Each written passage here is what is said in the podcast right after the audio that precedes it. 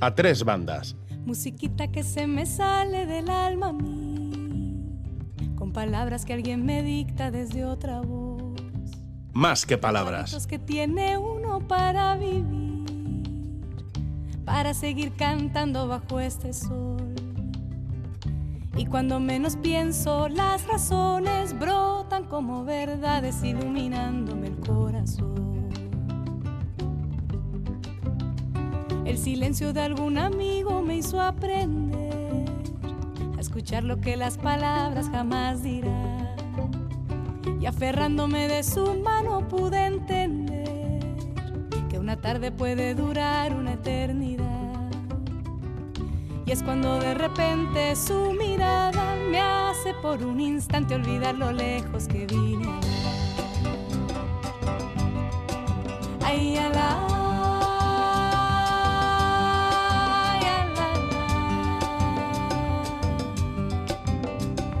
Musiquita que se me sale del alma a mí, con palabras que alguien me dice. Las 10 y 13 minutos de la mañana comenzamos a tres bandas, como siempre, dándole la bienvenida a la escritora y periodista Arancha Orrita Vizcaya. Egunon, Arancha. Egunon. ¿Cómo estás? ¿Cómo va todo? ¿Cómo ha ido la semana? La semana ha ido bien, bien, mm, bastante bien. Bueno, qué bien, me alegro mucho. Estarás de acuerdo conmigo en que es un placer saludar a alguien con quien has compartido muchos minutos de radio en este A Tres Bandas. Pues sí, eh, y fíjate, tantos minutos de radio y nunca nos hemos visto cara a cara. Ah, no, pero bueno, os conocéis, os, habréis, os habréis googleado la una a la otra seguro ah, muchas eso, veces.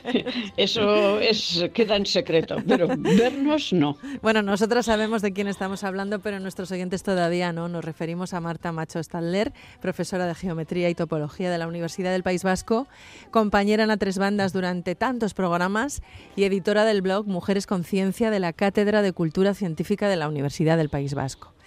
Y esta última es la razón por la que hemos llamado hoy a Marta, porque acaba de recibir de la Diputación Foral de Vizcaya el premio Sirgari en la modalidad de Proyecto por la Igualdad. La gala de entrega se va a celebrar enseguida, el próximo 7 de marzo, la semana que viene, víspera además del Día Internacional de la Mujer. Marta Egunón y enhorabuena, Sorionak. Muchísimas gracias y encantada de saludaros. Arancha hola, también te va a saludar. Sí, hola compañera. Hola, pues felicidades.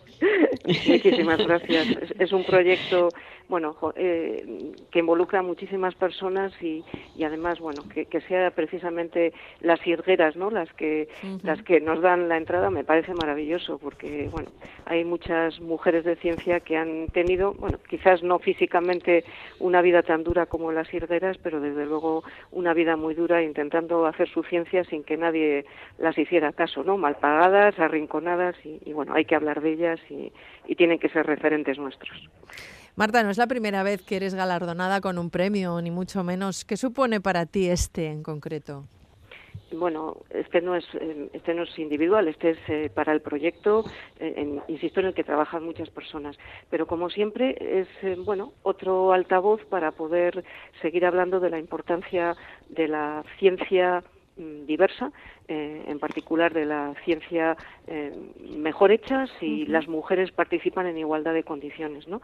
Y es otra manera, insisto, de tener referentes, referentes uh -huh. de mujeres que son igual de inteligentes que los hombres y que pueden hacer eh, y aportar a la ciencia y por lo tanto al avance de la sociedad exactamente de la misma manera, ¿no? Uh -huh. Una ciencia buena de verdad es una ciencia diversa y allí tenemos que estar las mujeres, desde luego. Desde luego que sí.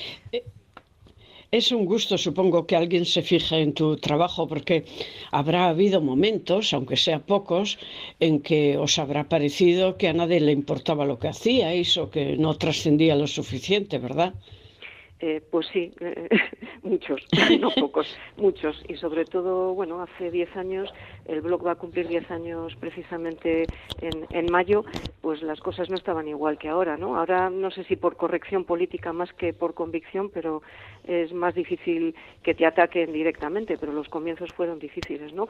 Y, y bueno, creo que es una satisfacción, eh, insisto, no es personal, es, es una labor colaborativa de muchas personas que aportan su conocimiento conocimiento y su, su bien hacer al escribir para que conozcamos a, tantas y tantas mujeres, ¿no? Así que, que bueno, es, eh, es maravilloso.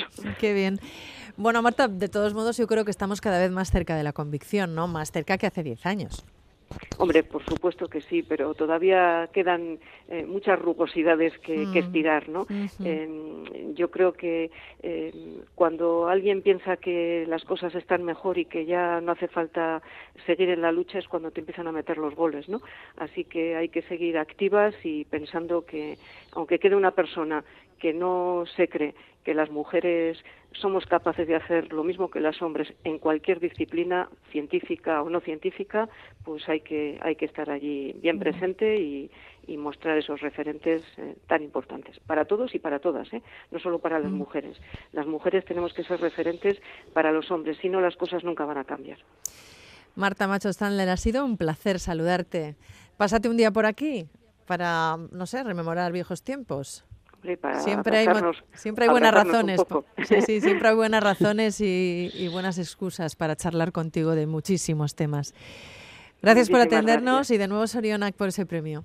Muchísimas gracias. Un fortísimo abrazo. Agur, Marta. Agur. Bueno, no es lo mismo, y ahora vamos a cambiar un poquito el paso eh, eh, de, esta charla, eh, Arancha, no es lo mismo ser una persona diplomática que dedicarse a ello. Nuestra invitada, la próxima, lo es, es abogada con máster en ciencias políticas y estudios en relaciones internacionales, es diplomática de carrera y ejerce de cónsul general de Colombia en Bilbao. Por eso hemos elegido esta canción de inicio, Ritualitos, de la colombiana Marta Gómez, para dar la bienvenida a María Pilar Gómez Valderrama. Hola María Pilar Egunón. Eh, Egunón, buenos días, muchas gracias por esta invitación. Eh, un saludo a la escritora Arancha Urreta Vizcaya y felicitaciones a Marta Macho por ese premio tan importante. a ustedes por invitarme. Muchas gracias. Ahí se nota la diplomacia. Sí, sí, ya empezamos, empezamos muy bien, ¿eh? qué bonito, qué bonito saludo, María Pilar. María Pilar, ¿cómo te llaman tus colegas? María del Pilar, María Pilar, Pilar. María, María del Pilar, pero me dice, mi nombre es María del Pilar, pero me dicen Pilar. Pilar, bueno, pues así me voy a dirigir a ti si me lo permites. Y, otra y otra cuestión de nomenclatura. Hasta hace unos años, unas décadas, los cónsules eran hombres. Ahora, afortunadamente, hay más mujeres en la carrera diplomática. ¿Cuál es la denominación correcta para dirigirnos a ti, a usted? Señora cónsul, eh, cónsula, consulesa. Mm. Pues nos dicen cónsules en general, pero bueno, me puedes llamar Pilar, ese es mi nombre. muy bien, claro, sí, sí, te llamaré Pilar. Eh, nos eh, acercamos eh, a la realidad si decimos que un consulado es una embajada sin boato, aunque eso del boato de los bailes de gala, en fin, haya decaído también en las embajadas, pero ¿nos acercamos? Eh, yo sí creo que sí, es así. Yo creo que de las, eh, pues de las ramas de, la diplomacia internacional, que son pues el, el, lo bilateral, la política bilateral, la política multilateral y la, y la política consular, digamos que lo consular es como la parte más humana eh, como de todo esto, ¿no? Porque es la que tiene un contacto directo con, con tus connacionales, eh, eh, es como lo más sensible de, esa política, ¿no? Lo tienes que, si tienes un problema, tienes que resolverlo de inmediato. Es eh, ese contacto humano con la gente. Claro. Entonces, yo creería que si el de Boato, pues no tiene mucho, es resolver muchos problemas, ayudar mucho a la gente, ¿no? Es, esa parte es bien importante, interesante. Es hay que tener una gran vocación de servicio realmente, en, sobre todo en la parte, bueno, en toda la diplomacia, pero sobre todo en la parte consular. Este año, Pilar, el cuerpo... Perdona, Arancha, eh, adelante, adelante, Arancha. No, no, no, por favor. No, quería referirme al, al, centenario, eh, a, que este año el cuerpo consular de Bilbao cumple 100 años y que por esta razón la Real Sociedad Vascongada de Amigos del País ha celebrado un encuentro dentro de las jornadas Las Mujeres en Vizcaya Construyendo Futuro, en el que las mujeres cónsules han dado a conocer, han contado sus experiencias en su trabajo diplomático. Pilar, antes decíamos que habrá mucha gente que asocie este, a esta profesión a, a un mundo de hombres. ¿Sigue sorprendiendo todavía ver a una mujer en este puesto? Eh, eh, bueno, eh, en, la, en general, en la escena política internacional y de manera particular la diplomacia y las relaciones internacionales, pues han sido espacios que, que durante mucho tiempo han sido protagonizados casi que exclusivamente por hombres. pues que, situación que se puede entender por el predominio del modelo patriarcal. por fortuna, pues esto ha ido cambiando, ¿sí? esta situación, pero sin embargo se siguen presentando todavía pues esa pues esa diferencia entre hombres y mujeres en la diplomacia, ¿no? Realmente todavía hay hay mayoría de hombres, se puede decir que hay mayoría de hombres, así lo dicen las Figúrate aquí nomás con el cuerpo consular son 36 eh, cónsules y de esos 36 solo somos 10 mujeres. Pero así es en general, esto es un solo ejemplo. en eh, nuestra Cancillería, por ejemplo, de mi país, y en general en el mundo entero, ¿no? se sigue presentando esa diferencia grande. Eh, ¿Qué hace falta para ser cónsul? Eh, ¿Que hay que estudiar? Eh, creo también que hay que hacer oposiciones. ¿Qué es lo que hace falta? Bueno, en el caso nuestro, yo ingresé a la carrera diplomática hace 35 años a través de un concurso de méritos público y abierto eso fue en 1989. Eh, en ese momento pues había un, em, un sistema de carrera que se había creado en el cual pues hombres y mujeres podríamos, podíamos entrar en igualdad de condiciones. Cualquier, uno podía tener cualquier carrera. Yo, por ejemplo, soy abogada, pero tenía compañeras economistas eh, de otras profesiones, eh, compañeras que estudiaban relaciones internacionales ya uno se va formando dentro de la carrera, o sea, hace una maestría en la Academia Diplomática, luego hace las oposiciones para poder entrar y cada cierto tiempo tiene que presentar exámenes, entrevistas, bueno, hacer una serie de estudios para seguir avanzando dentro de la carrera. Esa es más o menos en, en el caso nuestro y así es en general, ¿no? En España es lo mismo, en las carreras diplomáticas. Lo que pasa es que a veces hay carreras que son muy incipientes. En el momento en que yo entré, eh, habíamos muy pocas mujeres, eh, embajadoras también muy pocas. Eh, inclusive no se había nombrado todavía ninguna no había habido hasta ese momento, hasta el 89, ninguna ministra de Relaciones Exteriores. Posteriormente, en, el, en 1991, fue la primera ministra en Colombia, pues por ponerte un ejemplo por mi país, y, y desde ese entonces ha habido siete ministras mujeres de pues en 213 años de historia del país y, y eso es muy poco, ¿no? Sí, es poco. De independencia, pues de imagínense, tanto tiempo de independencia donde han habido, la mayoría ha sido, han sido hombres. Eh, otra cosa es eso que se suele llamar el cónsul honorario, ¿verdad? Porque eh, sigue otro camino y son necesarias eh, otras habilidades o el cónsul honorario es más bien una carga voluntariamente asumida, un honor más que una profesión, ¿verdad?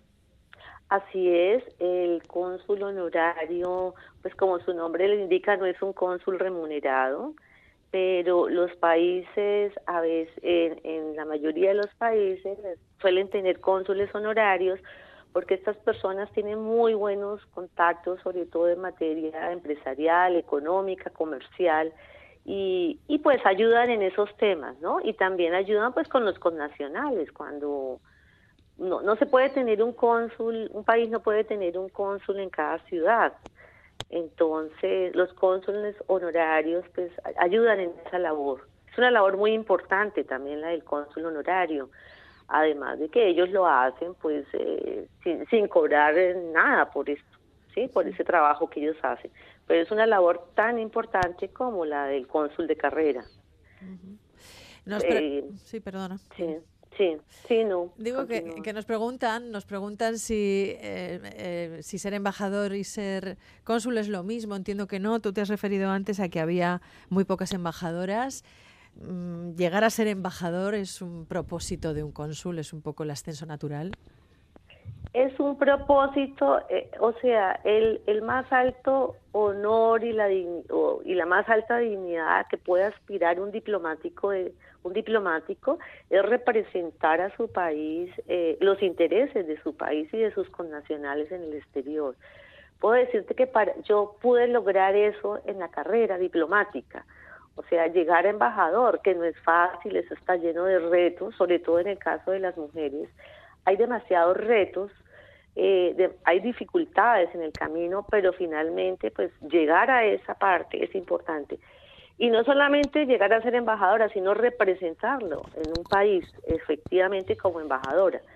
Eh, yo pude hacerlo antes de estar en, como cónsul general, estuve de embajadora en Marruecos y pues esa es una experiencia maravillosa realmente poder hacerlo. Eh, y además, lo que pasa es que dentro de la carrera hay unos grados, ¿sí? Uno empieza como tercer secretario, llega segundo secretario, eh, primer secretario, consejero, ministro consejero, ministro plenipotenciario y por último el grado de embajador. En ese proceso uno puede demorarse más o menos 25 a 30 años, ¿no? En ese ascenso. Hasta hasta pues el diplomático de carrera. Entonces tiene que cumplir con requisitos, tiene que hacer oposiciones, eh, entrevistas, trabajos, estudios durante todo ese, ese tiempo. Entonces, pues ya es un eh, honor llegar al máximo grado. En la literatura o en el cine, todo lo que tiene que ver con la diplomacia, tiene una especie de halo eh, romántico, pero usted nos está describiendo un proceso lento y trabajoso, nada romántico. No, para nada, no tiene nada de romántico, la verdad. Es, es lleno de, retos, tiene muchos retos. inclusive yo creo que el reto más grande es eh, el hecho de ser mujer y cuando decides ser madre dentro de la carrera y, cómo te mueves y guardar como ese equilibrio entre la vida personal y la vida profesional. Yo creo que la mujer tiene que estar demostrando a cada momento que puede, que vale, ¿sí? Eh, como mucho más que el hombre, me parece a mí que eso eh, se nota, ¿no? Hay que estar demostrando, eh, y en la cuestión de los hijos, si uno tiene un compañero de vida que lo acompañe en esto, pues en este camino, en este largo camino, pues es difícil, porque normalmente los señores viajan con sus señoras, con sus esposas, ellas los acompañan, ¿no? Por lo menos en esa época. Eh, pero, pero en el caso de las mujeres, pues ellos también tienen una carrera y, y ellos también quieren hacerla y, y entonces uno viaja con los hijos, más o menos esa es la, la idea, ¿no? Has tocado un asunto, un asunto yo creo que también importante en, en, el mundo de, en vuestro mundo, un asunto nuclear, el tema de las familias, de los cónsules, de los embajadores y embajadoras, del personal diplomático en general, que siempre ha estado un poco al servicio de los destinos de los titulares de las eh, delegaciones, ¿no? Con lo que eh, a menudo eh, muchos hijos de diplomáticos pues dicen haber tenido una vida muy, muy itinerante, ¿no? pero también muy rica en experiencias y una formación pluricultural y multilingüe interesante. En tu caso, Pilar, eh, ¿también te has traído a tu familia? Y si es así, ¿cómo, está, ¿cómo está siendo esa adaptación? ¿Cómo, estás, ¿Cómo vives todo eso? Bueno, yo ya pasé más o menos por esa, por esa etapa pero sí me tocó, yo el, el primer, la primera salida que yo tuve como diplomática era cuando mi hijo tenía tres meses. tenía un esposo que él tenía una carrera también, yo no le iba a decir, pues no quería tampoco frustrarle su carrera, porque él hizo una carrera en, en, en, la, en la justicia como magistrado, entonces también pudo llegar al más alto rango dentro de su profesión, pero yo tampoco quería decirle, vente conmigo y, y vente y me cuidas al niño, ¿no? Esa no era la idea, yo le dije, pues yo me voy, tú te quedas, yo me voy con el niño, pero sin embargo él siempre me apoyó, estuvo allí presente. Eh, mientras los niños están pequeños no hay ningún problema, porque pues ellos van y vienen, bueno, uno lleva a alguien que, que los cuide, a uno lo ayuda a la familia, en fin, eh, ya cuando empiezan a ser adolescentes, que empiezan a ser sus amigos y a, ser amigos de verdad, ya en la adolescencia, ya para ellos es más difícil. Y lo viví, yo estaba en ese momento en, en Holanda y mi hijo estaba terminando el bachillerato, le faltaba un año y a mí me trasladaron. Entonces para él fue un dolor muy grande tenerse que ir justamente cuando le faltaba un año para terminar pues la, el bachillerato, la escuela secundaria y dejar a sus amigos que se graduaran solos. Entonces fue fue tremendo esa parte, pero pero él tenía 16 años, yo no podía dejarlo solo, ¿sí? Y pero bueno, finalmente se superó, él al año regresó a Holanda ya con sus amigos cuando se graduaron, de todas maneras eh, ahora que todo el mundo va a estudiar a todo lado, pues él vio que ya en Holanda no quedaba nadie, que todos se iban para otros países. Entonces como que cerró ese ciclo. Y ya en la universidad pues ya fue distinto. Pero, pero en un comienzo, pero sí, claro, es difícil, se presentan allí con ellos, eh, no, no como que no fijan en sus afectos y están haciendo amigos en todo lado. Pero también hay mucha riqueza, aprenden mucho de las culturas. Eso es una parte que le aporta a uno muchísimo. Eh, aprende de todos los países, todos tienen cosas hermosas que aportarle a uno, unas culturas diferentes. Eso es muy bello. O sea, las la parte positiva de todo. Es muy lindo. Yo creo que haciendo un balance son más las cosas buenas que se, que se logran, ¿no? No, no mirando, pues sí, hay aspectos difíciles, pero, pero el hecho de conocer otras culturas y otra gente, eso es muy enriquecedor. Eh, eh, ser cónsul, ya nos lo ha dejado claro usted, eh, supone sobre todo resolver los problemas de la gente, pero también hay una parte de establecer puentes entre culturas. ¿Qué saben en Colombia sobre Bilbao en particular y el País Vasco en general? eso es muy cierto lo que acaba de decir usted a nosotros nos toca establecer puentes, establecer puentes con la sociedad donde uno está y con eh, las autoridades también, ¿no? esa parte es muy importante. Nosotros tenemos en, eh, en, el, en esta región, en el País Vasco, una comunidad muy importante, eh, muy importante y, y, conoce, y nos gusta mucho esta región, a todos los colombianos, es muy conocida. Inclusive hay muchos vascos en Colombia tenemos en, la región de Antioquia mucha gente, eh, muchos vascos que han ido allá y descendientes de, de, vascos. Eh, y se conoce bastante, se conoce su, su historia, la historia del País Vasco, se conoce su gastronomía, se conoce su cultura. Eh, unos le cuentan a nosotros y cada vez vienen tenemos una comunidad importante, como de 28 mil en el País Vasco. En este momento son como 30 mil más o menos colombianos, solo en el País Vasco, ¿no? Entonces, eh, sí, sí hay unos, unos lazos como bien importantes con, con esta región, con esta maravillosa tierra, de verdad. Estamos hablando con Pilar Gómez Valderrama. Ella es cónsul general de Colombia en Bilbao. Eh, Pilar, estamos ya eh, cerrando esta entrevista. Luego vendrán los titulares que ha recopilado nuestra compañera Nancha Urreta Vizcaya. Pero a mí me gustaría hacerte una última pregunta. Eh, un cónsul está cerca de, la ciudadanía a la que representa. Em, los conciudadanos, sus conciudadanos están informados, acuden a usted para preguntarle cosas, para compartir, para reclamar, no sé para reflexionar con usted? ¿Hay una cercanía ahí? Sí, esa es la esencia de nuestro trabajo, acercarnos a la comunidad colombiana, o pues a la comunidad nuestra, ¿no? Acá, y acercarla también con la comunidad de, de, la región donde estamos y del país y con las autoridades. Nosotros tenemos mesas de trabajo con nuestra comunidad eh, en diferentes temas, en temas sociales, en temas culturales, en temas educativos. Hacemos esas mesas de trabajo para también conocer cuáles son las, eh, las principales problemáticas o, o las o cómo solucionar algunos problemas que puedan tener. Eh, entonces yo creo que así con las asociaciones trabajamos. Hay unas asociaciones muy importantes. Eh, pues en nuestra circunscripción tenemos una circunscripción grande, no solamente es el País Vasco, sino también en Navarra, La Rioja, Cantabria, el Principado de Asturias. Entonces, en cada de esas instituciones tenemos como las asociaciones de colombianos y allá, y con ellos trabajamos, ¿no?